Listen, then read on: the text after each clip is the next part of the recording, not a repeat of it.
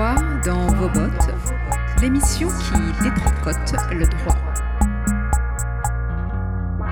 Droit dans vos bottes, l'émission qui détricote le droit. Droit dans vos bottes, l'émission qui détricote le droit. Bonjour et bienvenue sur les ondes de la grenouille. Vous écoutez le 21e numéro de Droit dans vos bottes. Dans ce numéro, on poursuit notre lancée avec la démarche foncièrement commun et la série de podcasts sur les enjeux de maîtrise du foncier. Ce podcast, euh, coproduit euh, par Droit dans vos bottes et Foncièrement commun, a pour ambition d'aller à la rencontre des collectifs qui occupent, gèrent en commun des lieux et s'interrogent sur la manière de pérenniser leurs usages et l'occupation de ces lieux. L'émission se déroule en deux parties les troisièmes samedis du mois.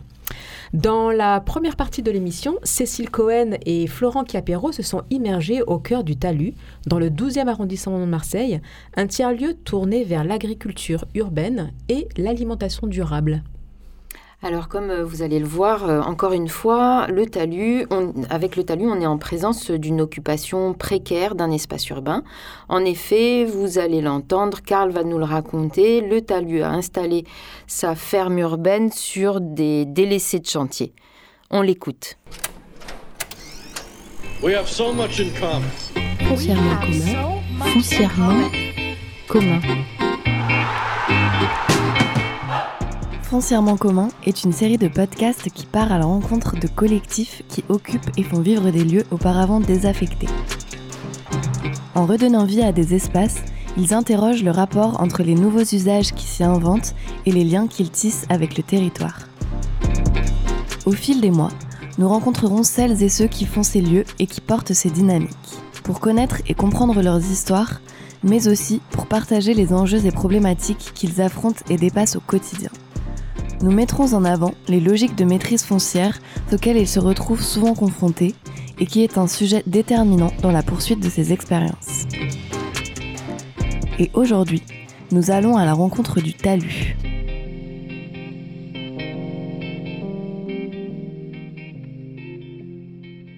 On est situé dans le 12e arrondissement de Marseille, juste à côté du cimetière Saint-Pierre et entouré par euh, Herbel, les trois grandes tours d'Herbel juste derrière nous, et la Masnode, qui est un autre bâtiment.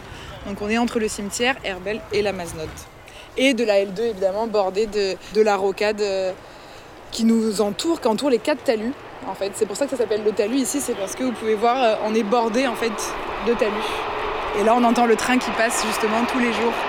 Euh, bon, nous, on l'entend plus en réalité parce qu'on est là tous les jours, mais les trains continuent de passer juste au-dessus du talus. Moi, je m'appelle Rosalie et je suis la responsable de com du Talus. Bienvenue sur euh, cette euh, ancienne décharge de chantier. Du coup, à votre gauche, vous avez trois serres qui permettent à certaines espèces euh, de, de, pousser au mieux pendant les conditions un petit peu difficiles, ou ça fait aussi office de bureau de travail dans les moments où il fait très froid comme aujourd'hui. La chaleur humaine plus la chaleur de la serre, euh, on est à 17-20 degrés, euh, il fait même parfois trop chaud. À votre droite, c'est le champ, du coup le cœur euh, de la parcelle jardin. C'est 500 mètres carrés de surface agricole utile où quotidiennement on a un responsable et deux volontaires en, service civique qui bah, prennent soin du champ, qui cultivent les légumes qu'on vend ensuite le mercredi et le samedi. Et euh, comme aujourd'hui, le mercredi, c'est les chantiers participatifs, c'est le jour où les gens viennent prêter main forte et viennent nous aider, bah, bâcher, semer, euh, transplanter, à en apprendre plus sur euh, qu'est-ce que le maraîchage sur sol vivant, à mettre les mains dans la terre aussi. Parce que ça, c'est pas quelque chose qui est accessible forcément à tous et à toutes. Et du coup, le cœur de, la parcelle jardin, c'est ce grand champ qui est bordé en fait tout autour de 118 bacs potagers qui sont louables à l'année. 1 euro la semaine, donc 52 euros l'année. Et ils ont les codes du talus. Ensuite, ils peuvent venir euh, bah, faire du maraîchage quand ils en ont envie, euh, rencontrer d'autres personnes qui ont des bacs, euh, faire des événements autour de, du maraîchage et apprendre à, faire du jardinage. Et là, c'est la base de vie, c'est le cœur. C'est là où, où, les événements ont lieu, où les adhérents lisent, jouent, mangent, vivent. C'est un peu l'espace de vie collective. Et juste derrière vous, vous avez le bar et la cantine. Là où euh, l'équipe euh, alimentation durable prépare pour les jours d'ouverture, donc le mercredi et le samedi, les repas. Et en ce moment d'ailleurs, si on s'approche un petit peu, on peut voir qu'il y a un atelier, euh, parce qu'on propose aussi des ateliers de sensibilisation à l'alimentation durable avec des enfants juste derrière qui sont euh, euh, généralement euh, issus de centres sociaux, soit par exemple de Herbel ou de Maison pour tous. On travaille avec différents partenaires sociaux. Et là aujourd'hui on voit que c'est un atelier avec des enfants qui doivent avoir 7-8 ans. Et je pense que Hélène, la responsable, est en train de refaire des recettes du quotidien. généralement, par exemple, on peut prendre des hamburgers, des granolas qu'on refait avec des produits soit locaux ou soit qui sont, elles qui sont bons pour la santé. Mais le Talus, c'est un projet qui a énormément de portes d'entrée différentes. Donc c'est vrai qu'il y a des gens qui viennent parfois qu'aux événements socioculturels, donc euh, que ce soit euh, spectacle, théâtre, concert, open mic. Il y a des gens qui viennent seulement le mercredi pour aider euh, au maraîchage, des gens qui viennent seulement pour faire des formations qu'on propose payantes le samedi. Il y a des gens qui viennent que pour la parcelle, par exemple, que pour bricoler aussi. Donc heureusement, parce qu'on pourrait jamais accueillir 3500 personnes d'un coup. Donc, euh, on est à peu près. La capacité maximale sur la partie jardin est de 200-250 personnes maximum. Donc, euh, effectivement, il y a des gens qui viennent qu'une seule fois, d'autres qui sont là depuis le début aussi, qui viennent, euh, qui soutiennent et qui ont vraiment activement participé à ce que le talus est aujourd'hui. Donc, non, il y a de tout. Encore une fois, il y a de tout. Nous, la question foncière, euh, on l'a abordée d'une manière un petit peu originale. On est conscient depuis le début que un projet associatif d'intérêt général qui valide un objet social et pas un objet de profit ne peut pas faire de compétition à un modèle économique classique urbain d'une tour de béton, de logement, euh, d'activité économique classique commerciale. C'est juste pas possible. Ça veut dire qu'il euh, y a déjà une euh, asymétrie dans le traitement, puisqu'on est sur un prix du mètre carré à l'achat ou à la location qui est basé sur des niveaux payables par euh, des entreprises à profit. Et que si on veut faire quelque chose qui a un intérêt social ou environnemental sur des parcelles urbaines, il va falloir que soit il y ait un loyer ou un prix d'achat adapté par rapport à des capacités de structure qui n'ont pas pour objet de faire profit, soit une sanctuarisation par euh, un acteur extérieur, un tiers, qui soit privé ou public, euh, pour euh, mettre à disposition ensuite cette parcelle d'un projet socio-environnemental. Je m'appelle Karl Pfanner, je suis le cofondateur du TALU. Aujourd'hui, je suis directeur administratif et financier pour perpétuer mon investissement dans ce projet et, structurer un petit peu nos champs d'action.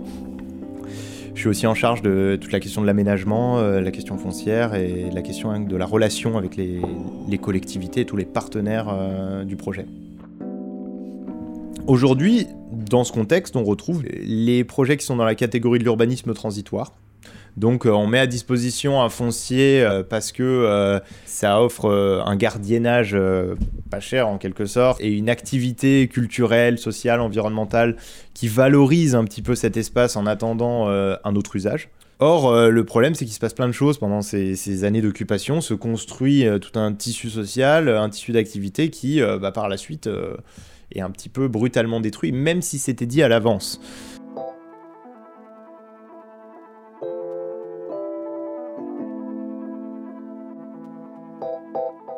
C'est un peu le contexte dans lequel on, a, cherché à comprendre pour savoir sur quel pied on pouvait euh, aborder la question du foncier.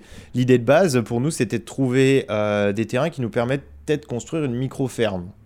Donc euh, de remettre de l'agriculture en ville et de pouvoir créer un lien à la nature. On a passé à peu près un an et demi à chercher des terrains. Donc on a approché pas mal de collectivités, de propriétaires fonciers privés en leur proposant un projet et en leur demandant si euh, ils étaient euh, d'accord pour euh, imaginer une collaboration ensemble sur ces terrains. On a essuyé beaucoup de refus et on a surtout essuyé beaucoup de temporisation. Euh, donc des, des, des, collectivités qui, euh, après euh, des, mois et des mois et des mois de discussion, devaient eux-mêmes échanger, etc. Et en fait, les, temporalités des collectivités, c'est 1, 2, 3, 4 ans avant de donner une réponse. nous, en tant que porteurs de projet, on, se devait d'avancer pour, pour pas tout simplement faire péricliter l'association au passage. Et donc, après ces, toutes ces recherches, on, est, euh, on a rencontré la Société de la Rocade de la L2, donc qui est une entreprise, euh, un partenariat public-privé, qui construisait l'autoroute et qui avait euh, tout le long du tracé de la rocade des délaissés de chantier. Donc, sur les délaissés de chantier qui sont ici sur la rue Saint-Pierre, après des mois de négociations sur le, la typologie de projet, et après qu'on ait pu les, les rassurer sur le fait qu'on portait quelque chose qui avait un sens et qui était euh, sérieux, construit euh, et qui serait une véritable valorisation sociale et environnementale, ils ont accepté de signer avec nous une convention tripartite entre l'Adréal, donc le, gestionnaire de foncier pour l'État français, euh, la Société de la Rocade de la L2 et notre association Ecofarm pour la mise à disposition gracieuse de ces terrains pour une durée de 6 ans reconductible tacitement euh, jusqu'à la fin en fait de l'exploitation de la rocade L2 par la société de rocade L2 donc en 2043.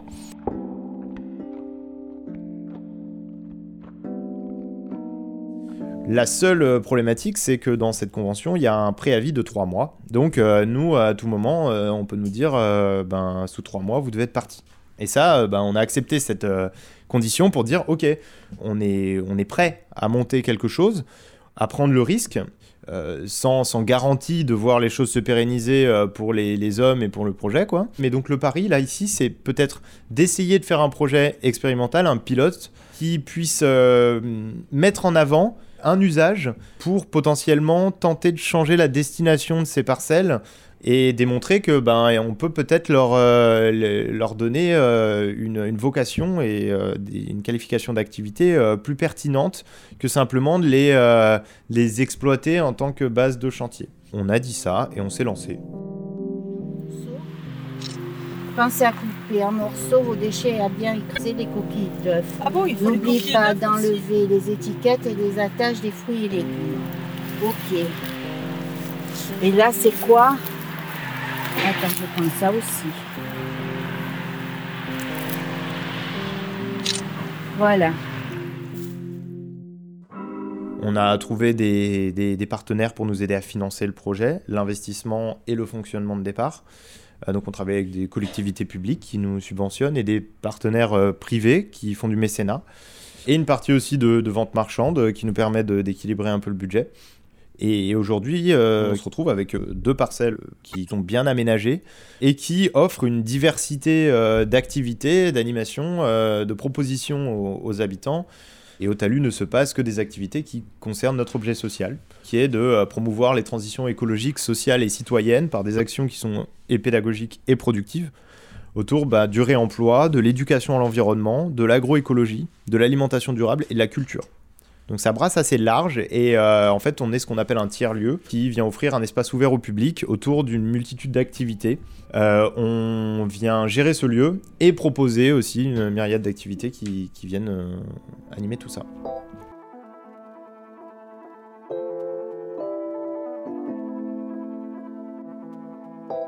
il y a eu y arrivé en 2021 une enquête publique sur l'exploitation foncière des parcelles du talus, dans le cadre notamment de la ligne nouvelle euh, PACA euh, de SNCF Réseau. On s'est un peu mobilisé en disant euh, attendez, sur ces parcelles, il se passe quelque chose. Déjà pour permettre à chacun de réaliser ce qui s'était fait en moins de 3 ans sur des parcelles où il n'y avait rien. Donc déjà pour que les gens se rendent compte qu'il y avait quelque chose, qui vivait. Et pour aussi dire, il y, a un énorme impact en fait sur, ces sur ces parcelles ce serait dommage euh, de tout détruire pour un usage temporaire de base de chantier. Donc euh, on a répondu à la concertation publique en demandant à nos adhérents de venir euh, mettre un petit mot sur pourquoi ce projet était important pour eux et pourquoi ils y tenaient. Donc on a eu plus de 900 contributions suite à tout ça en 2021. On a du coup négocié avec l'Adréal, l'État, donc qui possède les terrains, pour dire bah déjà la, la quatrième voie TER est reportée. Euh, donc on ne sait pas trop quand ça va se faire. Et la LNPCA, elle va commencer euh, sur la deuxième tranche euh, en 2027, 2028. donc qu'est-ce qui se passe avec nos terrains? On, est, en cours de négociation de nouvelles conventions. Et potentiellement, sur le jardin, il n'y aurait pas d'emprise immédiate, puisqu'il n'y a plus d'usage nécessaire, parce que les voies de TER sont repoussées. Donc on pourrait, notamment l'État pourrait le rétrocéder à des collectivités locales comme la ville, la métropole, et qui pourrait ensuite voir avec nous pour la remise à disposition de, ces parcelles. En tout cas, on sait que d'ici à 2027, SNCF Réseau euh, n'a pas euh, vocation à s'installer puisqu'ils euh, ne vont pas intervenir sur cette tranche.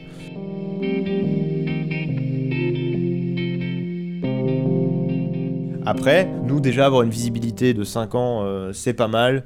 Qu'est-ce qui va se passer sur ces 5 ans? Comment ces projets vont évoluer, etc. C'est difficile à dire. Comment politiquement les lignes vont changer, également difficile à dire parce qu'on est dans une forme de compromis qui dit que euh, ben, si c'est un projet qui a de l'impact pour les collectivités, pour les habitants, que ça a une valorisation qui est avérée, il n'y a pas de raison qu'on soit mis dehors. Et euh, ben, le fait qu'on ait aussi une, présence médiatique, qu'on ait quasiment 4000 adhérents en 2022, et qu'on ait vraiment un ancrage local, euh, fait que ben, ça nous permet d'avoir des relais aussi pour témoigner aux, personnalités politiques, aux différentes collectivités de notre impact sur le territoire qui ont pris un coup de froid et un coup de mistral. Donc on est en train de. Alors il y a plusieurs euh, écoles, donc il y en a un qui laisse pour voir si ça marche bien. Nous on essaye de sauver ce qu'il y a à sauver en enlevant le pourri et puis on va repailler dessus pour éviter un coup d'autre froid, même si euh, on croise les doigts pour qu'il fasse moins froid. Ce qui, ce qui, fait que ce projet fonctionne, c'est son ancrage territorial, son mhm. lien avec les habitants, avec les adhérents, euh, son échelle humaine. Tout ça euh, devient compliqué à gérer quand on se déploie et que du coup on essaie de trouver des modèles réplicables un peu partout. Nous, ce qu'on fait ici, c'est extrêmement contextuel.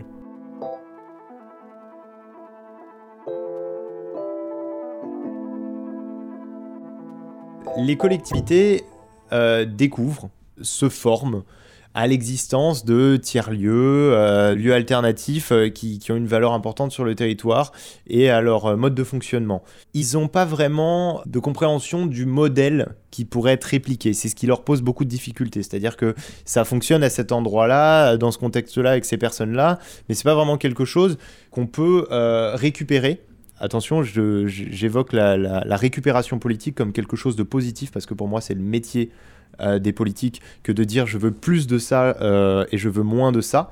Donc nous, on a vocation à être récupérés, à servir d'exemple pour que potentiellement il y en ait plus ailleurs si euh, les collectivités trouvent que ça a un impact et une valorisation. Après, c'est vrai que nous, on a tout pris en charge de A à Z. Euh, autant sur l'initiative de euh, la maîtrise foncière euh, que sur les financements, que sur la, technique, que sur l'accueil du public, que sur la construction des activités, on a tout fait. On, fait. on fait du service public sur une base totalement bénévole. Et du coup, le truc qu'il faudrait pour déployer ce genre de, de projet, c'est qu'il faut mettre des ressources derrière. Et ça coûte cher. Ça coûte cher en investissement et ça coûte cher en fonctionnement. Après, il faut mettre ça en face euh, des budgets des collectivités. Je donne toujours cet exemple qui est extrêmement évocateur. Un espace vert aménagé par une collectivité coûte dix fois plus cher en fonctionnement et dix fois plus cher en investissement que ce qu'on a fait au talus pour euh, un impact et une vie locale et euh, des activités qui sont bien moindres. Euh, il faut remettre en question la manière dont on fait de la commande publique, dont on aménage les espaces publics, parce qu'aujourd'hui, ils sont posés là comme du mobilier urbain et ils coûtent très cher en entretien. Et il n'y a pas, pas l'appropriation citoyenne et locale qu'on peut imaginer.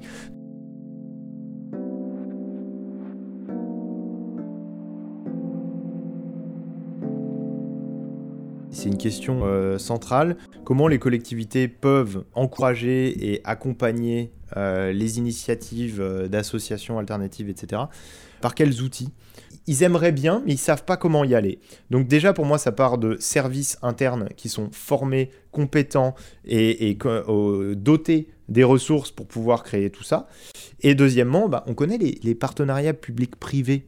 Pourquoi ne pas construire des partenariats publics-privés dans un esprit véritable de collaboration, de conventionnement, de délégation de gestion, etc., avec des associations. Pour dire par exemple, bah là on a un grand espace vert euh, qui fait 3 hectares. On aimerait bien qu'il s'y passe quelque chose. Il y a des normes à respecter pour l'accueil du public, des enfants, qui soient ouverts de telle heure à telle heure, etc. Euh, et on voudrait le dynamiser. On peut lancer un appel à projet pour demander s'il y a une structure associative qui serait OK, peut-être même avec un acteur euh, des travaux publics qui viendrait faire la première phase d'investissement et l'acteur associatif qui viendrait faire une phase d'exploitation et qu'on co-construirait ensemble le projet parce que sinon tombe sur la table une commande publique qui est très normée, très standard, qui ne laisse pas la place aux interstices citoyens qui, qui, et aux énergies, aux nouvelles idées qui pourraient émerger. Donc c'est avant la commande publique comment on intègre les citoyens et comment la courroie de distribution des collectivités, les services techniques et les, ressources humaines qui y travaillent ont les moyens et la compétence de le mettre en œuvre. We have so much in common. Merci à Rosalie et à Karl qui se sont prêtés au jeu de l'interview au nom du Talus. Vous pouvez bien sûr retrouver et suivre leurs actualités sur Facebook, LinkedIn et Instagram. Cette série de podcasts a été imaginée et produite par l'antenne marseillaise de l'Assemblée des communs. Quant à ce troisième épisode, enregistré au Talus le 1er février 2023, il a été réalisé par Cécile Cohen du collectif ETC et Florent Chiapero du studio Painé. Merci à Radio Grenouille pour le soutien et Anthony Martz pour l'habillage sonore. À bientôt sur les ondes de Foncièrement commun.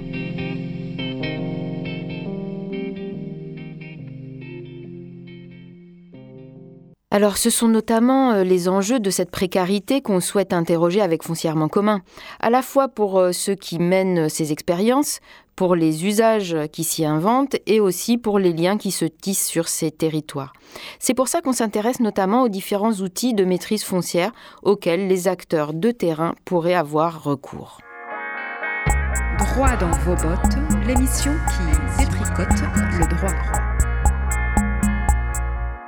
Pour cette deuxième partie d'émission, nous poursuivons notre exploration des foncières. Dans l'épisode 1 de Foncièrement commun, que vous pouvez retrouver sur la page de Droit dans vos bottes sur le site de Radio Grenouille, on présentait rapidement les foncières Belleville et Essentielles. On parlait alors de foncières responsables ou solidaires.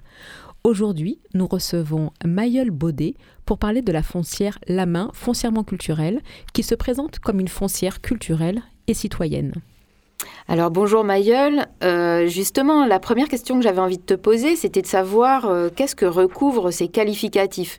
Là on parle de foncière culturelle et citoyenne. Est-ce que tu peux euh, nous, expliquer un peu également comment s'est créée cette foncière? Bah, bonjour Cécile, bonjour à tous. alors les, ces deux qualificatifs culturels et, citoyennes, ils recoupent bah, le, fait que la main, s'adresse avant tout à des lieux plutôt artistiques, culturels, dans, dans l'héritage des, des lieux intermédiaires et, et indépendants. Et puis citoyenne parce que justement c'est une coopérative et qu'il y a une une volonté d'associer directement les usagers des lieux, que ce soit les collectifs d'artistes, les équipes euh, administrative, mais également les, les habitants des quartiers environnants à, euh, au développement de cette foncière. C'est un peu le, le, pourquoi de ces deux qualificatifs.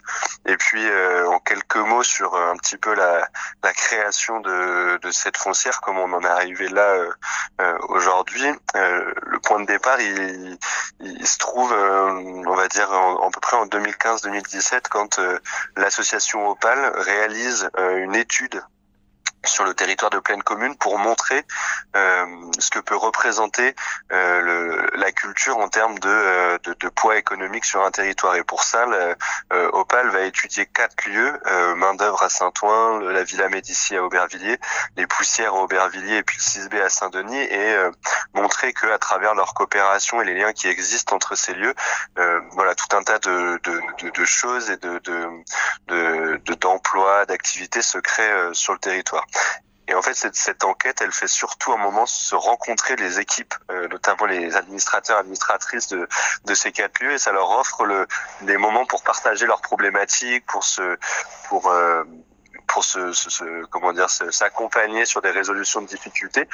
Et puis en fait assez naturellement revient tout de suite la question du foncier, c'est-à-dire que chacun des lieux avait un problème avec son propriétaire et du coup apparaît comme assez évident le besoin à un moment donné de se doter d'un outil pour avancer sur ces questions-là qui sont voilà techniques, difficiles à prendre en main. Et donc c'est de là un peu qu'émerge la coopérative en 2018. Et puis après, euh, euh, l'année qui suit, en, 2019, notamment main d'œuvre à, Saint-Ouen expulsée par le par la mairie et c'est un peu le la preuve avant l'exemple. C'est-à-dire que directement euh, avant de, de, de créer cette foncière, enfin très vite, euh, la, précarité foncière de ces lieux, elle est démontrée par euh, l'expulsion du jour au lendemain d'un lieu qui avait une existence euh, sur un territoire.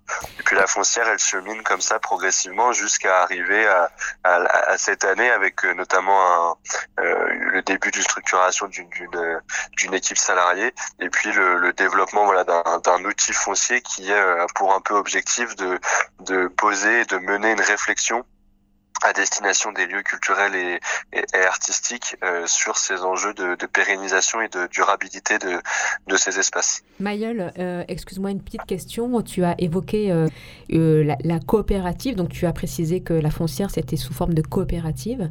Est-ce que tu peux préciser quel type de coopérative? Est-ce que par exemple c'est une société coopérative d'intérêt collectif ou autre? Et qui fait partie de cette coopérative précisément? Coopérative, en effet, donc c'est une société coopérative d'intérêt collectif. Nous, on est sous forme de société anonyme, c'est-à-dire qu'on peut, euh, sans restriction, euh, ouvrir le capital et avoir un nombre de sociétaires euh, sans, sans aucune contrainte. et aujourd'hui, justement, cette coopérative, on est à, peu près à, une, à 80 sociétaires et ça représente à la fois des lieux du territoire, même du territoire. Aujourd'hui, on est plus large que simplement l'île de France, on est sur l'ensemble du, du, du territoire national. Euh, on retrouve aussi justement des, des, habitants, des usagers directement des lieux. Enfin, j'allais dire des citoyens, citoyennes, un petit peu comme comme vous et moi. On, retrouve, aussi quelques entreprises qui euh, souhaitent soutenir la dynamique, en tout cas contribuer euh, à ces réflexions. Et puis après, on est aussi au capital social, et, enfin en tout cas dans les sociétés, on peut retrouver des collectifs d'artistes. Et là actuellement, on est en train de réfléchir à comment on peut intégrer aussi les collectivités directement dans la gouvernance de cette coopérative.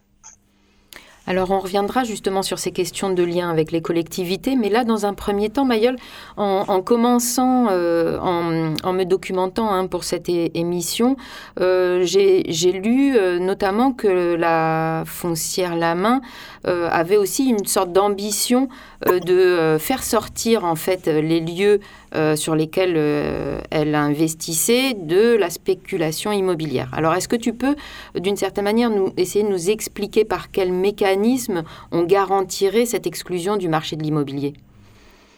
Alors ça, c'est vrai que c'est la finalité de quand on quand on se dit foncière et qu'on souhaite travailler sur la question de la propriété de ces espaces. L'objectif premier, c'est à un moment donné de les de les soustraire à ce marché immobilier et de, de les sortir de cette précarité là. Et, du coup, nous, les outils qu'on développe pour euh, pour le faire, il y en a un petit peu plusieurs, c'est-à-dire que euh, la finalité, en effet, c'est de sortir ces lieux culturels euh, du marché immobilier et de la de la précarité qui l'amène.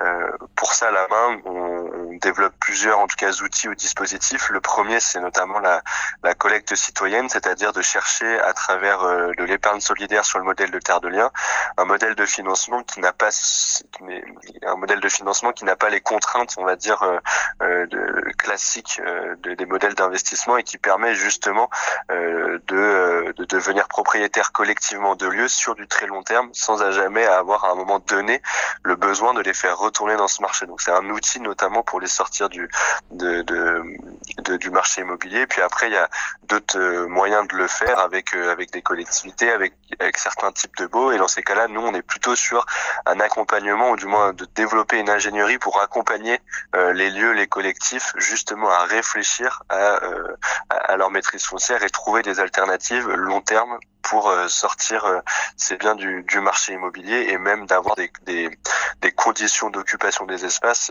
à leur avantage avec des loyers nuls ou très modérés. voilà, on est un peu à, à cet endroit-là. D'accord, alors vous avez développé un peu une forme d'expertise, d'ingénierie euh, sur euh, les questions foncières. Et à ce propos, euh, vous vous êtes fait la main, on peut dire, d'une certaine manière, sur un premier projet qui est le Twist à Nanterre. en fait, il s'agit là d'un projet d'aménagement d'un quartier par un promoteur, somme toute, assez traditionnel et qui doit intégrer un équipement culturel, le Twist donc. Euh, est-ce que tu peux nous raconter un peu comment s'est créé ce projet? Oui, bien sûr. Alors, le twist, c'est euh, justement, en effet, c'est euh, dans le cadre du réaménagement urbain du quartier des Grous, donc euh, à Nanterre. En fait, il y a les promoteurs BNP qui sont qui sont venus interpeller là directement le lieu main d'œuvre pour justement amener ce type d'espace et, ces pratiques dans la dans, l'aménagement du quartier qu'ils allaient qu'ils allaient réaliser. Ils avaient la volonté, en plus de commerce, de logement et de de services, d'apporter un lieu ouvert euh, avec des pratiques artistiques et culturelles. Donc euh, à ce moment-là, Main d'œuvre s'est montré intéressé par la démarche et par le, la porte que ça ouvrait en termes de dialogue avec des avec des promoteurs. Et euh, et puis du coup, on est on est c'est là où on est passé par la foncière la main à partir de l'expertise de main d'œuvre euh, pour euh, pour mener ce chantier. Et donc c'est vrai que nous on est rentré en discussion avec les promoteurs pour répondre à ce marché public. Par contre, on leur a on leur a expliqué euh, ce que voulait dire en fait un lieu comme main d'œuvre en termes d'usage, en termes de, de financement, en termes de modèle économique. Et donc du coup on a on, leur a aussi on est allé travailler avec eux, on les allait, on allait les chercher justement en disant euh, un lieu euh, culturel artistique dans un quartier euh, ne peut pas rentrer dans les mêmes logiques euh, de financement ou dans les mêmes conceptions, on va dire classiques des commerces. Et c'est pour ça que on estime même qu'il faut que, ce lieu, en fait, il soit, gratuit, qu'il soit ouvert à tous et qu'il appartienne à tout le monde. Donc on a, on a travaillé avec les promoteurs sur le fait qu'ils consacrent 1% de de leur budget total de l'aménagement du quartier à la création de ce lieu.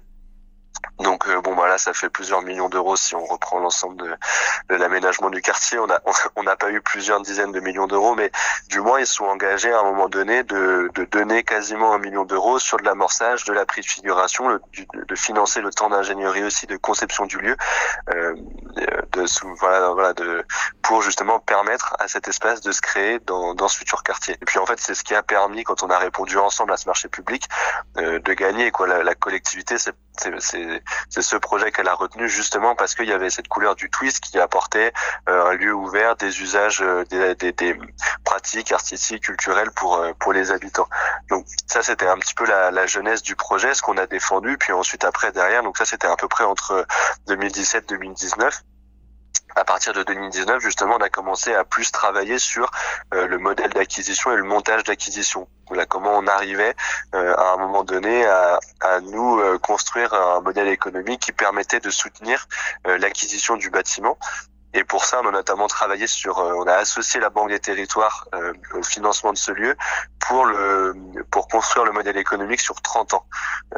donc ça, c'est vrai que c'est aussi un, un levier nouveau qui est apparu.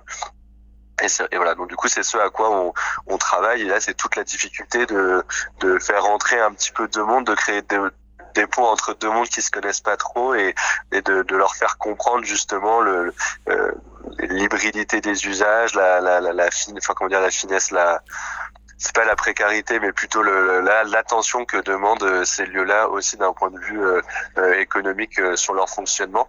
Donc voilà. Et c'est vrai que ça a été un projet sur lequel on a avancé un vu dans un premier temps, dans le sens où c'était un peu complètement nouveau de, de discuter avec des promoteurs, de discuter sur des questions d'aménagement et tout ça. Donc ça a vraiment été l'occasion de d'apprendre euh, en tant que foncière à ce que voulait dire acquérir un lieu. Et juste euh, une, question, euh, Mayol, c'est que donc tu, tu, précisais pour le twist euh, que la volonté c'était d'en faire un lieu ouvert à tous. et ma question c'est de savoir comment est-ce que vous avez réussi du coup, et est-ce que c'est le cas aujourd'hui, à impliquer les, les, habitants du quartier? Comment est-ce que vous avez fait en sorte de ben, justement de tenir le pari que ce soit un lieu ouvert à tous? Justement, le point de départ, ça a été de dire que ce lieu, euh, justement la, société, enfin la société, la, la structure qui en sera euh, euh, la propriétaire, ce sera une, aussi une coopérative, c'est-à-dire de pouvoir justement avoir ce statut coopératif pour associer tout le monde déjà dans euh, la copropriété de ce lieu et de dire qu'à terme, justement, bah, les habitants, les usagers, les associations locales, tout ça seront tous copropriétaires de ce bâtiment. Donc là, c'était un premier élément qui nous nous paraissait important dans cette logique un petit peu de rapprocher aussi l'usage de la propriété. Et ça, ça a marché, je veux dire. Aujourd'hui, c'est Ça, ça a complètement marché. C'est-à-dire que que ce soit la, la ville, les investisseurs ou, euh, ou, les, promoteurs ont eu aucun souci de, de, de voir l'acquisition de ce lieu à travers une coopérative.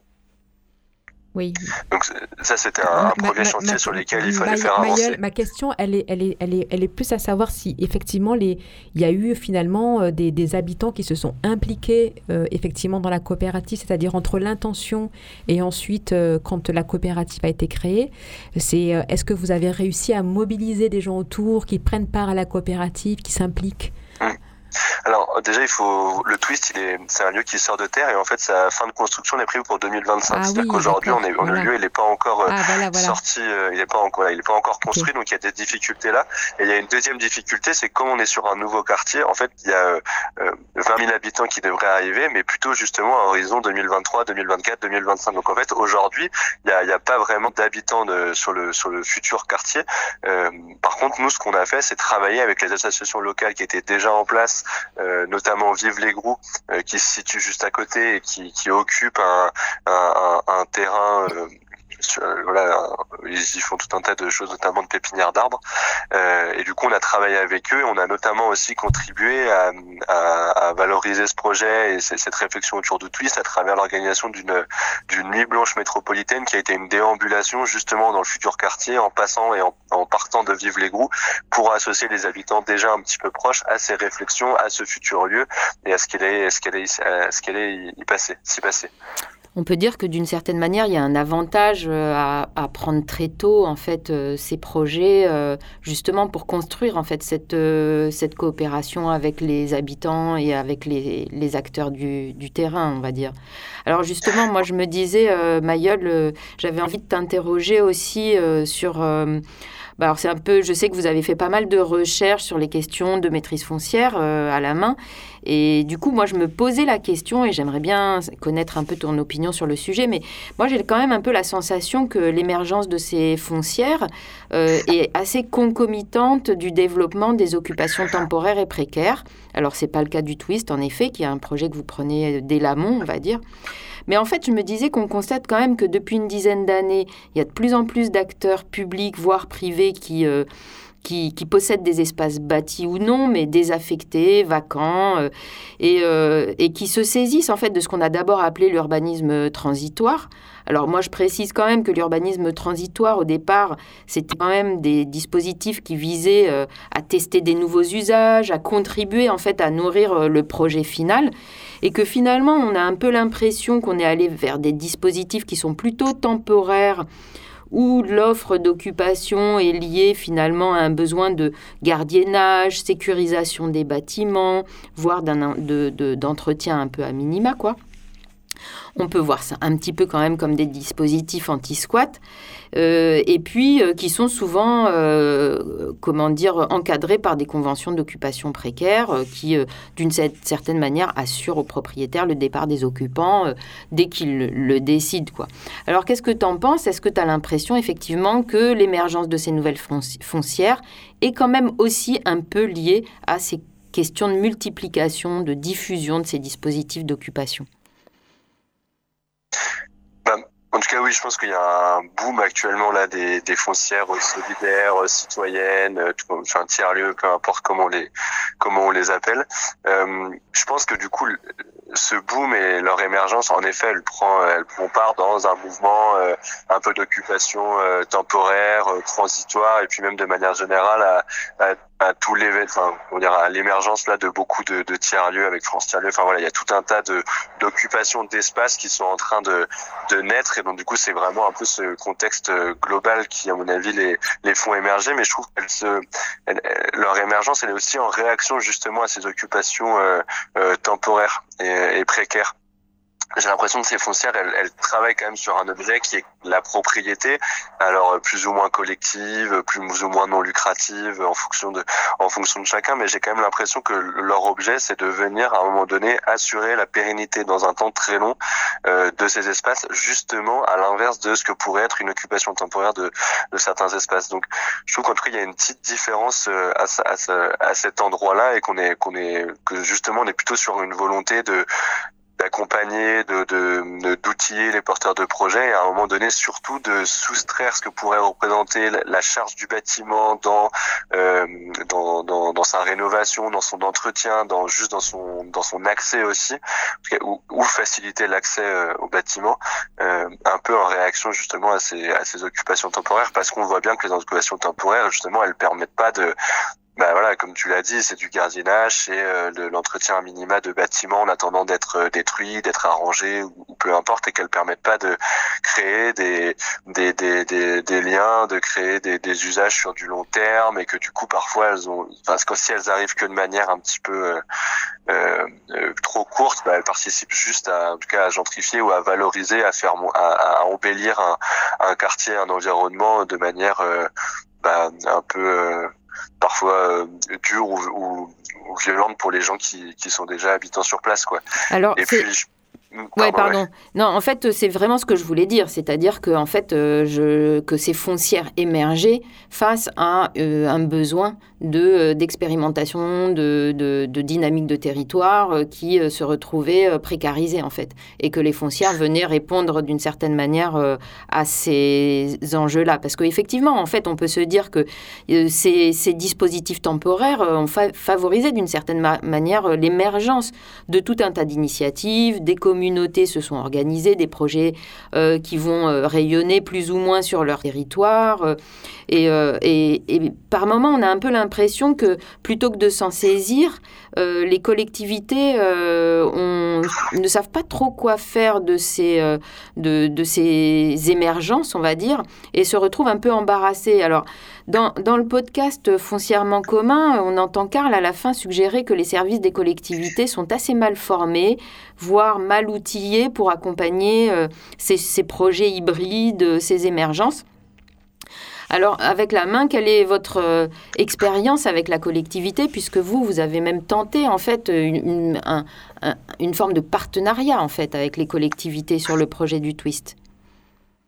Euh, oui, c'est sûr, et c'est vrai que comme on l'a entendu, et, et c'est très vrai, quoi, qu'il y a un, il y a, moi, je trouve qu'il y a même un, presque un paradoxe parce qu'aujourd'hui tout le monde voudrait euh, son tiers-lieu ou l'occupation de son d'un espace justement un petit peu ouvert ou autre, puis à la fois euh, personne sait trop comment le faire, notamment les collectivités, et, et, et c'est on est un peu perdu face à ça quoi. Et c'est vrai qu'il y a le besoin de, euh, en tout cas nous à la main on voit il y a, il y a un peu plusieurs choses qu'on identifie. C'est la première c'est de dire que l'ensemble quasiment de ces de ces occupations et de, de ce qui s'y passe sont d'intérêt général ou du moins elles ont une vocation à euh, créer euh, du lien social euh, enfin, voilà, sur un territoire et que donc du coup ça il y a une importance avec les collectivités continuent de se l'approprier continuent justement aussi à, le soutenir à être partie prenante de ça parce que c'est aussi c'est aussi leur rôle quoi. Donc c'est vrai que nous on a toujours eu cette attention avec donc là, que ce soit à Nanterre par exemple pour le twist, c'est vrai que quand on a répondu avec la BNP à ce marché public et qu'on l'a eu, on est tout de suite allé voir les services de la, de la ville en leur disant en fait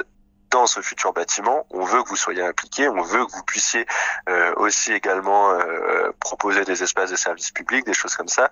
Et, et, et là, pour le coup, c'est nous qui sommes venus les chercher. À l'inverse, et par contre, une fois qu'ils sont rentrés un peu dans la boucle, en effet, là, ils ont ils ont, ils ont compris l'importance d'être présents, d'être dans la réflexion du projet, dans euh, aussi euh, son fonctionnement, dans tout ça. Donc, il y a, y a, besoin de faire ça parce que en plus on aura peut-être l'occasion d'en discuter par la suite, mais on a besoin de l'implication des collectivités sur ces lieux parce que justement l'accès aux fonciers ou même euh, la pérennisation de, de l'occupation des espaces passe par les collectivités parce qu'elles ont quand même tout un tas d'outils, de, prérogatives euh, euh, dans leur, euh, euh, enfin de leur côté justement pour euh, assurer la, la pérennité de ces usages. Quoi.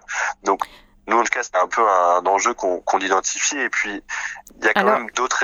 Pardon. Euh, ouais, juste... Euh, oui, je te laisse finir, pardon.